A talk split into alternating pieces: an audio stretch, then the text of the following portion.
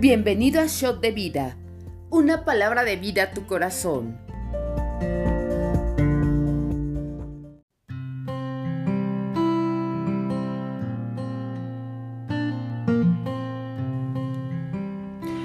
Hola, bienvenidos a nuestro devocional. Este día estaremos estudiando el segundo libro del profeta Samuel, capítulo 17 y 18, y el Salmo 27. Vamos a darle lectura.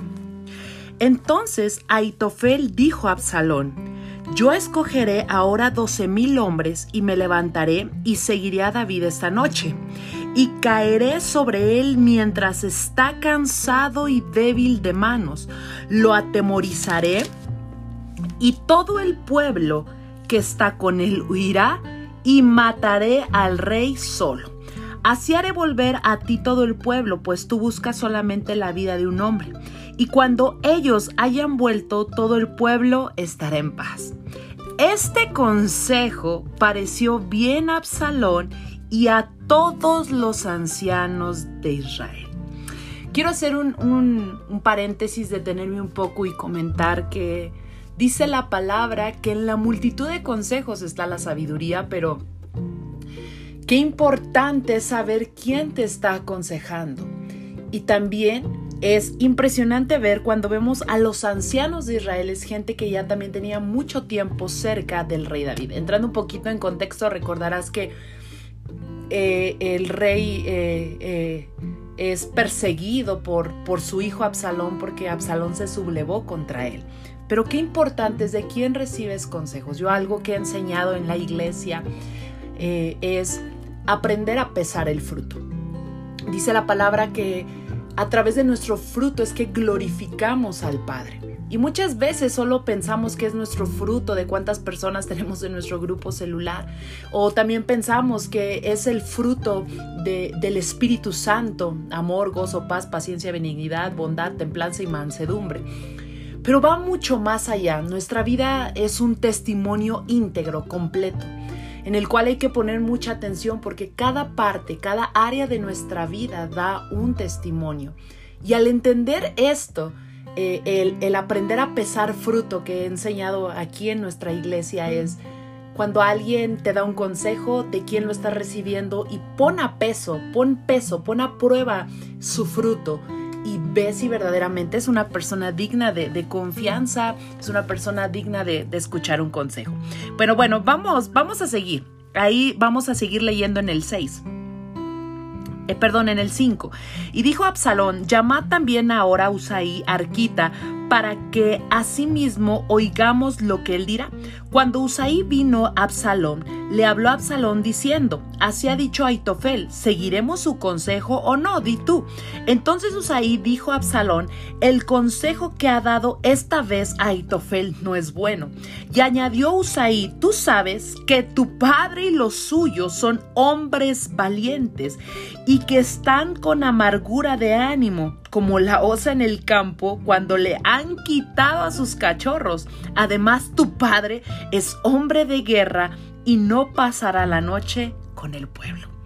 He aquí él estará ahora escondido en alguna cueva o en otro lugar, y si al principio cayera en algunos de los tuyos, quien quiera que lo oyere dirá, el pueblo que sigue a Absalón ha sido derrotado.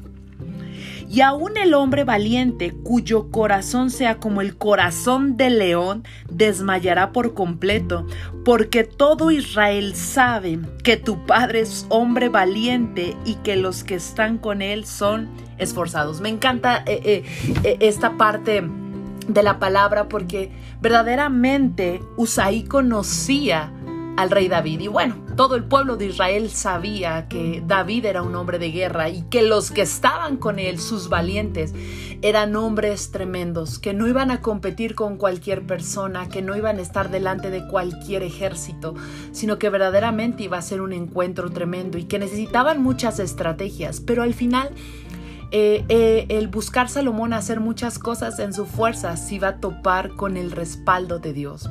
Cuando una persona es respaldada por Dios, cuando una persona está alineada a Dios, cuando una persona ama al Señor, cuando una persona obedece al Señor, cuando aún sus siervos están delante del Señor, el respaldo es muy diferente, mis amados. Fíjate en el 11.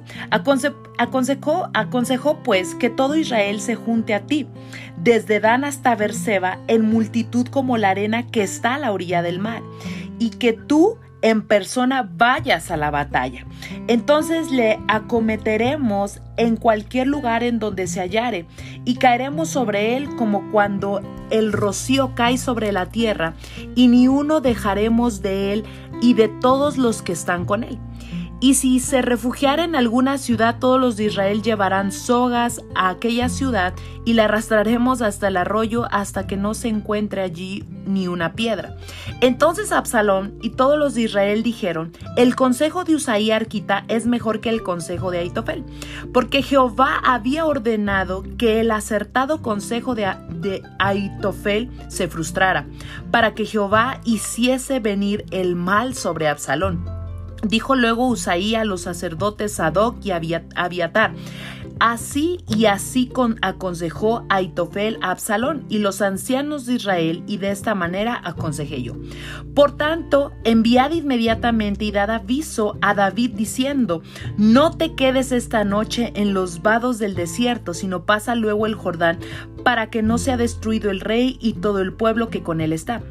Y Jonatán y Aimás estaban junto a la fuente de Rogel. Y fue una criada y les, y les avisó, porque ellos no podían mostrarse viniendo a la ciudad, y ellos fueron y se hicieron saber al rey. Pero fueron vistos por un joven, el cual lo hizo saber a Absalón. Sin embargo, los dos se dieron prisa a caminar y llegaron a la casa de un hombre en Baurim que tenía en su patio un pozo dentro del cual se metieron. ¡Wow! Y tomando la mujer de la casa una manta le extendió sobre la boca del pozo y tendió sobre ella el grano trillado y nada se supo del asunto. Llegando luego los criados de Absalón a la casa de la mujer le dijeron, ¿dónde está Aimás y Jonatán? Y la mujer le respondió, ya han pasado el vado de las aguas y como ellos los buscaron y no los hallaron, volvieron a Jerusalén. Y después que se hubieron ido, aquellos salieron del pozo y se fueron y le dieron aviso al rey David diciéndole, levantaos y daos prisa a pasar las aguas, porque Aitofel ha dado tal consejo contra vosotros. Entonces David se levantó y todo el pueblo que con él estaba y pasaron el Jordán antes que amaneciese, ni siquiera faltó uno que no pasase el Jordán. Pero Aitofel, viendo que no se había seguido su consejo, enalbardó su asno y se levantó y se fue a su casa y a su ciudad. Y después de poner su casa en orden, se ahorcó. Y así murió y fue sepultado en el sepulcro de su padre. Y David llegó a, Mahanaim y Absalón pasó el Jordán con toda la gente de Israel. Y Absalón nombró a Amasa jefe del ejército en lugar de Joab. Amasa era hijo de un varón de Israel llamado Itra, el cual se había llegado a Abigail, hija de Naas, hermana de Sarbia, madre de Joab. Y acampó Israel con Absalón en tiendas de Galaad. Luego que David llegó a Mahanaim, Sobi, hijo de Naas, de Rabá, de los hijos de Amnón, Maquir, hijo de Amiel, de Lodebar, y Barzilai, Galadita, de Rogelim, trajeron a David y al pueblo que estaba con él camas, tazas, vasijas de barro, trigo, cebada, harina, grano tostado, habas, lentejas, garbanzos tostados, miel, manteca, ovejas y quesos de vaca para que comiesen, porque decían, el pueblo está hambriento y cansado y sediento del desierto. Es impresionante hablar del, libro de, de los libros del profeta Samuel, y ver la historia de Saúl, ver la historia de David, ver, este tipo de persecución y una situación familiar también muy intensa que estaba viviendo el rey David con Absalón. Creo eh, que la Biblia y más estos eh, libros nos enseñan acerca del liderazgo. Dios nos ha llamado a todos a poder liderar y, como dice, ¿verdad? Eh, el libro de Mateo 28, 19, el Evangelio de Mateo, nos enseña a levantar y hacer crecer a otros. Y, me encanta leer eh, eh, eh, los libros del profeta Samuel, hablan de muchísimo liderazgo. Muchas veces se nos hace fácil ir en contra de los líderes, ir en contra de los pastores principales, levantar y empezar a hacer muchas cosas, empezar a maquinar y hemos vivido eh, a lo largo de este tiempo del ministerio, mi esposo y yo en RN México y también, ¿verdad? ya muchos años atrás sirviendo con ministerios de adolescentes, de jóvenes, hemos aprendido mucho acerca de lo que es el liderazgo. Y hemos visto, no solo contra nosotros, cómo se ha intentado levantar gente, intentado hacer cosas incorrectas y al final lo más hermoso es saber que, que nuestra lucha no es contra carne ni sangre y, vemos los planes del enemigo totalmente frustrados, así como vimos a, este hombre que se ahorcó y se murió, que decía que y hablaban que iban a matar y que iban a agarrar al rey David, pero al final lo hermoso de ser un siervo de Dios, de ser un líder del Señor, ungido, ¿verdad? Es, es ver ese respaldo de Dios y cómo aunque el enemigo se levante contra nosotros, siempre sus planes son frustrados por el Señor. Por eso la palabra nos enseña que ningún arma forjada contra nosotros prosperará porque esa es herencia de sus siervos. Yo te invito a que tú puedas levantarte y creer que Dios quiere hacerte un líder y quiere hacerte su siervo para este tiempo y para que sirvas y para que levantes discípulos en el nombre de Jesús. Vamos a seguir leyendo eh, el capítulo 18. David pues pasó revista al pueblo que tenía consigo y puso sobre ellos jefes de millares y jefes de centenas. Y envió David al pueblo una tercera parte bajo el mando de Joab, una tercera parte bajo el mando de Asaib, hijo de Sarbia, hermano de Joab, y una tercera parte al mando de Itaí Geteo. Y dijo el rey al pueblo, yo también saldré con vosotros. Mas el pueblo dijo, no saldrá porque si nosotros huyéremos, no harán caso de nosotros, y aunque la mitad de nosotros muera, no harán caso de nosotros, mas tú ahora vales tanto como diez mil de nosotros. Será pues mejor que tú nos des ayuda desde la ciudad. Wow, e, e, este pasaje eh, eh, eh, este, este versículo más bien es, es tremendo, es exquisito en, en, una cultura de honra. Yo he entendido algo, mis amados, que la cultura de honra es parte de la cultura del reino de Dios. Y me encanta ver cómo aquí, ¿verdad? Le dicen, no salgas, no solo porque tú eres el más importante, sino porque tú no puedes caer, porque tú eres, a ti te están buscando como líder, pero tú eres el que da la orden, tú eres el que va adelante, tú eres el general, tú eres el rey. Y me encanta ver eh, el nivel de honra que manejan para con el rey David. En otros capítulos y en otros libros vamos a estudiar cómo le dicen, tú eres la luz de Israel y, tú no eres como una lámpara que no se puede apagar porque David como era un hombre de guerra y, había tenido un gran error con Betsabé, él eh, eh, con Betsabé que no salió a la guerra en el tiempo que los reyes salían a la guerra.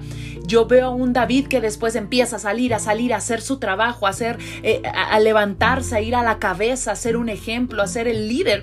Y vemos cómo el amor, cómo la honra, cómo, cómo están ahí, ¿verdad? Y eso es hermoso. Uno como líder jamás va a exigir honra, pero cuando uno aprende a vivir en honra, la recompensa es extraordinaria de parte de Dios. Cuando aprendes a honrar a, las autoridades, no digo honrar a los que están en, nuestro nivel o que están debajo de nosotros, por supuesto que también lo tenemos que practicar, pero algo que yo he aprendido, Mariana, es ver eh, eh, eh, la extraordinaria recompensa cuando aprendemos a honrar a nuestras autoridades espirituales. Y me encanta leer este versículo. Fíjate el 4 lo que dice. Entonces el rey les dijo, yo haré lo que bien les parezca. Y se puso el rey a la entrada de la puerta mientras salía todo el pueblo de ciento en ciento y de mil en mil. Y el rey mandó a Joab, a Abisaí y a Itai diciendo, traten benignamente por amor a mí. Wow al joven Absalón. Y todo el pueblo oyó cuando salió, cuando, perdón, todo el pueblo oyó cuando dio el rey orden acerca de Absalón a todos los capitanes. Salió pues el pueblo al campo contra Israel y se libró de la, de la batalla en el bosque de Efraín. Y allí cayó el pueblo de Israel delante de los siervos de David y se hizo allí en aquel día una gran matanza de veinte mil hombres. Y la batalla se extendió por todo el país y fueron más los que destruyó el bosque aquel día que los que destruyó la espada. Qué tremendo. Y se encontró Absalón con los siervos de David e iba Absalón sobre un mulo, y el mulo entró por debajo de las ramas espesas de, de, una gran encina y se le enredó la cabeza en la encina y Absalón quedó suspendido entre el cielo y la tierra. Y el mulo que iba pasó delante Viéndolo uno, avisó a Joab diciendo, He aquí he visto a Absalón colgado de una encina. Y Joab respondió al hombre que le daba la nueva, y viéndolo tú, ¿por qué no lo mataste? Luego allí echándolo a la tierra, me hubiera placido darte diez mil, diez ciclos de plata y un talabarte. El hombre dijo a Joab, aunque me pesaras mil ciclos de plata, no extendería yo mi mano contra el hijo del rey, porque nosotros oímos cuando el rey te mandó a ti y a Bisaí y a Itaí diciendo, mirad que ninguno toque al joven Absalón. Otro nivel de honra. Está impresionante. Eh, eh, me encanta la Biblia, pero no sé, encuentro algo especial. No sé si te pase a ti. algo en los libros del profeta Samuel. Fíjate en el 13. Por otra parte, habría yo hecho traición contra mi vida, pues que al rey nada se le esconde y tú mismo estarías en contra. Y respondió Joab, no malgastaré mi tiempo contigo, y tomando tres dardos en su mano, los clavó en el corazón de Absalón, quien estaba aún vivo en medio de la encina. Y diez jóvenes escuderos de Joab rodearon e hirieron a Absalón y acabaron de matarle. Entonces Joab tocó la trompeta y el pueblo se volvió de seguir Israel porque Joab tuvo, detuvo al pueblo. Tomando después a Absalón, le echaron en un gran hoyo en el bosque y levantaron sobre él un montón muy grande de piedras y todo Israel huyó cada uno a su tienda. Y en vida Absalón había tomado y erigido una columna, la cual está en el valle del rey, porque había dicho, yo no tengo hijo que conserve la memoria de mi nombre, y llamó aquella columna por su nombre, y así se, ha llamado la columna de Absalón hasta hoy. Entonces más dijo a Sadoc, Correré, correré ahora y daré al rey las, las nuevas de que Jehová ha defendido su causa de la mano de sus enemigos. Respondió Joab, hoy no, lleva, no llevarás las nuevas, las, llevará otro, las llevarás otro día. No darás hoy la nueva porque el hijo del rey ha muerto. Y Joab dijo a un etíope, ve tú y di al rey lo que has visto. Y el etíope hizo reverencia ante Joab y corrió. Entonces más dijo a Sadoc, hijo, hijo de Sadoc, volvió a decir a Joab, perdón, sea como fuere, yo correré ahora tras el etíope. Y Joab dijo, hijo mío, ¿para qué has de correr tú si no recibirás premio por las nuevas? Mas él respondió, sea como fuera, yo correré. Entonces le dijo, corre. Corrió pues más por el camino de la llanura y pasó delante del etíope. Y David estaba sentado entre las dos puertas, y el atalaya había ido alterrado sobre la puerta en el muro, y alzando sus ojos, miró y vio uno que corría solo. El atalaya dio luego voces y lo hizo saber al rey. Y el rey dijo, si viene solo, buenas nuevas trae. En tanto que él venía acercándose, vio el atalaya al otro que corría y dio voces el atalaya al portero diciendo, He aquí otro hombre corre solo y el rey dijo, este también es mensajero. Qué tremendo. Y el atalaya volvió a decir, me parece el que corre del primero como correr de hay más, hijo de Sadoc. Y respondió el rey, ese es hombre de bien y viene con buenas nuevas. Obviamente Sadoc era alguien muy importante para el rey David y ver a su hijo correr es porque iba a llevar verdad. Entonces Aimás dijo en voz alta al rey paz y se inclinó a tierra delante del rey y dijo, bendito sea Jehová Dios tuyo, que ha entregado a los hombres que habían levantado sus manos contra mi señor el rey. Y el rey dijo, el joven Absalón, ¿está bien? Y Aimás respondió, vi yo un gran alboroto cuando envió Joab al siervo del rey y a mí tu siervo, mas no sé qué era. Y el rey dijo, pasa y ponte allí, y él pasó y se quedó de pie. 31. Luego vino el etíope y le dijo, reciba nuevas mi señor el rey, que hoy Jehová ha defendido tu causa de la mano de todos los que se habían levantado contra ti. El rey entonces dijo al etíope, el joven Absalón está bien. Y el etíope respondió, como aquel joven sean los enemigos de mi señor el rey y todos los que se levanten contra ti para mal. Entonces el rey se turbó y subió a la sala de la puerta y lloró. Y yendo decía así, Hijo mío Absalón, hijo mío, hijo mío Absalón, ¿quién me diera que muriera yo en lugar de ti, Absalón, hijo mío, hijo mío? Qué tremendo. Eh, es bien triste la historia de Absalón. Es bien triste ver cómo Absalón pierde la vida, todo lo que sucede alrededor. Es fuerte cuando se pierda un hijo y también cuando se pierda un hijo espiritual. David huyó de Israel no porque supiera que él iba a perder, aunque toda la gente y el pueblo impresionantemente y con ignorancia se fue a favor de Absalón, sino que él huyó porque sabía que sus hombres iban a matar a Absalón y, David amaba a su hijo Absalón, por supuesto. Y es bien fuerte ver porque aquí yo veo a dos eh, mensajeros, eh, hay más y vemos al etíope que iba pasando y que lo agarraron y que literalmente lo utilizaron. A mí me encantaría ser un mejor mensajero y siempre llevar buenas nuevas y de tal manera más buscó hacerlo de una manera sabia, pero llegó otro hombre que no entendía realmente la situación, solamente fue enviado para dar un mensaje tan tremendo y tan triste para el rey. Yo quiero decirte algo, siempre seamos mensajeros de un correcto mensaje, de una buena nueva, de algo que siempre traiga vida. En nuestra boca está el poder de dar vida y dar muerte. Tengamos y sazonemos nuestras palabras al momento que nosotros vamos a dar un mensaje, aún enseñar la palabra, necesitamos ese, ese sazón porque nosotros somos la sal del mundo. Y, y Dios nos guarde de dar malos mensajes. Amén.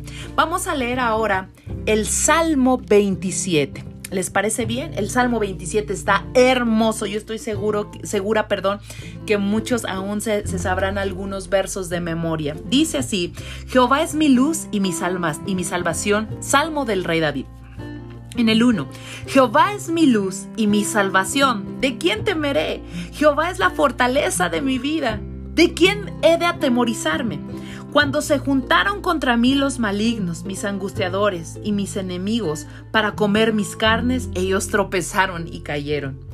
Aunque un ejército acampe contra mí, no temerá mi corazón. Aunque contra mí se levante guerra, yo estaré confiado. Qué tremendas enseñanzas nos da el rey David. Después de estudiar su vida, y digo, todavía vamos a leer un poco en Reyes, un poco en Crónicas, seguiremos estudiando y veremos cómo fue un hombre que verdaderamente tenía su confianza puesta en el Señor. Pero fíjate el 4, nada más, qué belleza. Diría mi esposo, qué joyita. Una cosa he demandado a Jehová, esta buscaré, que esté yo en la casa de Jehová todos los días de mi vida para contemplar la hermosura de Jehová y para inquirir en su templo. Fíjate qué tremendo. Una cosa he demandado y esta buscaré. Estar siempre, todos los días de mi vida, en la casa de Jehová. Esta era la petición de, de David. Esto era lo que le demandaba David a Jehová, a nuestro Dios, a nuestro Padre Celestial. Y fíjate qué tremendo porque yo he aprendido algo. Para ver, para poder ver un crecimiento, para poder eh, seguir adelante, para ver muchas cosas, promesas en nuestra vida, es importante estar en la casa de Dios. Y tú podrás decir, bueno, es que yo soy la casa de Dios. No, no, no nos confundamos. Nosotros somos templo del Espíritu Santo, pero la casa de Dios es su iglesia. En este caso voy a poner el, nombre de RN México. Y sabes, a, a través de la pandemia y de muchas vivencias y cosas que han pasado, lejos la gente ha estado de la casa de Dios. Por eso también más adelante en un salmo lo vamos a estudiar, dice, el justo florecerá como la palmera, como cedro en el, Líbano, plantado, plantado en la casa de Jehová. Esto es tremendo porque muchas veces dejamos, apartamos el estar en la casa y aún el, el autor de Hebreos nos enseña que no tengas por costumbre como aquellos que no se congregan. Entiendo que las redes sociales ya jamás se dejarán de usar, pero no hay nada como estar en la casa del Señor. No hay nada como estar. Y si David pedía esto es porque gran consecuencia de bendición tenía, pero sobre todo el poder estar cerca de la presencia de Dios de una manera extraordinaria y poder disfrutar como la novia que somos, la iglesia, estar en la casa de Jehová para contemplar su hermosura. Es indispensable, mis amados, es congregarnos y estar en la casa de Jehová. Fíjate nada más, este hombre tan tremendo es lo que pedía, es lo que demandaba del Señor, estar plantado, estar en la casa de Jehová. Fíjate en el 5, porque Él me esconderá en su tabernáculo en el día del mal. Me ocultará en lo reservado de su, de su morada. Sobre una roca me pondrá en alto. Me encanta. Ahí, uf, hay un buen que poder hablar y un chorro de revelación que puede traer el Espíritu Santo. Pero aquí otra vez, me esconderá en su tabernáculo, en un lugar preparado Recuerda que en el tabernáculo era la casa de Dios, se levantaba la tienda, los levitas servían, como todos aquellos eh, que están edecanes, ujieres, que están sirviendo, ustedes son esos levitas y ese momento extraordinario, de verdad que cuando uno está viviendo pruebas, situaciones, persecución, como tú le quieras llamar, Ahí el Señor te oculta, ahí el Señor te renueva, ahí el Señor te fortalece. ¿En dónde? En el tabernáculo, en la casa del Señor. Y dice, sobre una roca me pondrá en alto. ¿Quién es nuestra roca? Jesucristo. Él es la roca de salvación. Y sobre de Él nos pone para que veamos la victoria. Y podamos estar sobre una roca es estar arriba. No es ver hacia abajo, sino poner los ojos en las cosas de arriba. Poner nuestros ojos en el autor y consumador de nuestra fe, que es Jesucristo. Me encanta pensar en esto. Y, no tengamos por error eh, eh, eh, el, el no estar sobre esa roca. Fíjate en el 6. Luego levantará mi cabeza sobre mis enemigos que me rodean y yo sacrificaré en su tabernáculo sacrificios de júbilo. Cantaré y entonaré alabanzas a Jehová. Wow. A veces vamos a la iglesia, en el tabernáculo, a la casa de Dios y aquí nos enseña el rey David la importancia que cuando estamos viviendo momentos complicados, no hay nada mejor que ofrecer sacrificio de alabanza, sacrificio de gozo, de júbilo delante del Señor, porque a veces llegamos, por supuesto, con situaciones y, no es no eh, tener esa sensibilidad, ¿verdad? Pero el aprender y cambiar nuestra mente, aprender a ofrecerle algo a Dios, va a traer una recompensa y una transformación en nuestra vida. A veces llegamos al momento de alabanza y adoración y, uy, señores, que este me vio feo, el otro no sé qué, yo quiero justicia, Señor. Y te digo algo, y desaprovechamos un momento glorioso como la alabanza y la adoración en medio del tabernáculo, en medio de la casa de Dios. Es hermoso entender y cuando tú te metes y entiendes y llegas puntual al servicio de la iglesia, tú entiendes la importancia que es ofrecer sacrificio al Señor. Fíjate bien el 7. Oye, oh Jehová, mi voz, con que a, ti clamo. Ten misericordia de mí, respóndeme. Mi corazón ha dicho de ti, buscad mi rostro. Tu rostro buscaré, oh Jehová. No escondas tu rostro de mí. No apartes con ira a tu siervo. Mi ayuda ha sido. No me dejes ni me desampares, Dios de mi salvación. Aunque mi padre y mi madre me dejaran, con todo Jehová me recogerá. Enséñame, oh Jehová, tu camino, guíame por la senda de rectitud a causa de mis enemigos. No me entregues a la voluntad de mis enemigos, porque se ha levantado contra mí testigos falsos y los que respiran crueldad. Me encanta, guíame por la senda de rectitud a causa de mis enemigos. Sabes que cuando cuando más estamos viviendo pruebas, cuando más nos tenemos que alinear a la rectitud de Dios, cuando más tenemos que someter nuestra vida a la voluntad de Dios para ver la respuesta que estamos esperando. Muchas veces estamos viviendo situaciones y lo que hacemos es nos salimos de la rectitud, de la senda de justicia, nos salimos del plan, nos salimos de la voluntad y, que, y nos enojamos a veces con Dios y decimos, ah, es que Dios no está conmigo, es que Dios no quiere. Y te voy a decir algo, aquí está bien claro cómo, cómo el rey David nos está enseñando tantas cosas. En el 13, hubiera yo desmayado si no creyese que veré la bondad de Jehová en la tierra de los vivientes.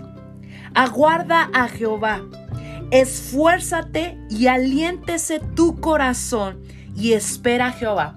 No sé si has escuchado aquí en la iglesia esa canción de ten fe corazón, ten firmeza y valor. Él nunca falla, Él está en la espera. Es inspirado en este salmo. Y fíjate qué tremendo porque David hacía algo bien tremendo. Era hablaba no solo a su corazón, hablaba a su alma. Y entendemos que en el corazón, en el alma, están todos nuestros sentimientos, toda eh, eh, esa parte que nos puede mover y nos puede llevar a desviarnos del Señor en momentos de prueba. Y me encanta el ejercicio, la disciplina que tenía el rey David de hablarle a su corazón, de hablarle a su alma y decirle, sométete, alaba alma mía al Señor, corazón, esfuérzate, aliéntate, espera espera, aguárdate en fe, espera en, el Señor. Y me encanta entender esto porque nos enseña el rey David cómo tenemos que esforzarnos también, no solo en nuestra parte espiritual, en nuestra parte física, sino también en nuestra parte del alma, nuestra parte almática, donde está nuestro corazón, nuestras emociones, y someterlas y decirle, corazón, espera, alma, alaba al Señor, bendice alma mía al Señor, corazón, espera en el Señor. Recuerda que Él ha sido fiel. Esfuérzate, toma aliento y cree corazón que Dios es fiel. Esperar en el Señor. Me encanta la palabra de Dios. Amo eh, eh, estos tiempos devocionales y, pues bueno, espero que haya sido de gran bendición eh, este devocional y recuerda que nos vemos mañana. Bye.